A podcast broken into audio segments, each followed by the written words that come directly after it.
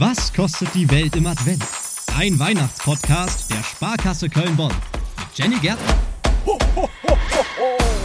Willkommen in der Weihnachtsbäckerei. Den letzten Kuchen, den ich vor kurzem gebacken habe. Es war auch ein weihnachtlicher Kuchen mit Zimt, mit Lebkuchenglasur, Rotwein war auch drin haben die Menschen, die ihn gegessen haben, als Brot bezeichnet. Also so viel zu meinen Backfähigkeiten. Aber ja, auch ich habe gebacken. Das machen sehr viele Menschen rund um diese Weihnachtszeit. Kekse, Kuchen, Brot, aber auch selbstgemachte Dominosteine. Wie das funktioniert und was das kostet, darum geht's in dieser Folge. Sie sind eckig, sie sind umhüllt mit Schokolade und wenn man die mittig durchschneidet, bestehen sie meistens aus mehreren Schichten oder Füllungen. Ich würde schätzen, das ist auch der Grund, warum einige sagen, nee, mag ich eigentlich gar nicht. Da ist nämlich so ein Gelee drin und noch eine Schicht Marzipan, aber es gibt wiederum auch genügend Leute, die sagen, also Weihnachten ohne Dominosteine geht für mich gar nicht. Ich finde ja auch im Oktober oder so ist das auch immer das erste, was man im Supermarkt so sieht und dann stellt man fest, ah ja, jetzt geht's wieder los mit den Weihnachtsartikeln. Dominosteine wurden 1963 von einem Dresdner Schokolatier erfunden, weil der sich dachte, also diese kleinen Quadrate, die sind ja deutlich günstiger als das, was es sonst hier in meiner Pralinenmanufaktur gibt. Das können sich mehr Leute leisten und damals hat man diese kleinen Vierecke dann auch als Notpraline bezeichnet.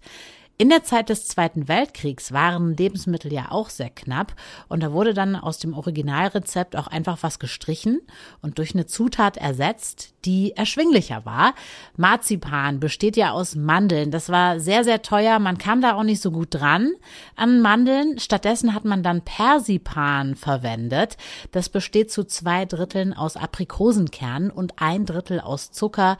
Also an dieser Stelle hat man dann Geld und Lebensmittel gespart. Das wollen wir ja momentan auch. Und deswegen habe ich mich gefragt, wie schwer ist das wohl, wenn man diese kleinen Würfel selber machen will? Eigentlich kann das doch nicht so schwer sein, oder? Man hat einfach einen Lebkuchenboden, man macht eine Füllung drauf, man schneidet das Ganze, dann kommt Schokolade drüber.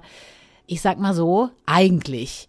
Fangen wir erstmal mit den Kosten an. Ja, der Kostenfaktor ist gering. Rechnet man die Kosten für alle Zutaten zusammen, aus denen sich, sage ich mal, eine Rohmasse für 200 Gramm Dominosteine ergibt, das sind so 16 Stück in etwa, dann kommt man bei circa 2,50 Euro raus. Das sind jetzt 16 Cent pro Notpraline. Finde ich jetzt gar nicht so viel. Die Marzipanschicht, da kann man auch ein bisschen mogeln, da kann man auch so eine fertige Rohmasse kaufen. Alles andere wird sonst ziemlich kompliziert. Aber diese kleinen Schokoladenbiester, die brauchen ganz schön viel Liebe, Zuwendung und vor allem Zeit sind schon wirklich kleine anspruchsvolle Würfel. Streng genommen muss dieser Lebkuchenteig erstmal über Nacht ruhen, wenn ihr den gemacht habt. Dann kommt das Fruchtgelee drauf. Das darf natürlich nicht zu flüssig sein, auch nicht zu fest.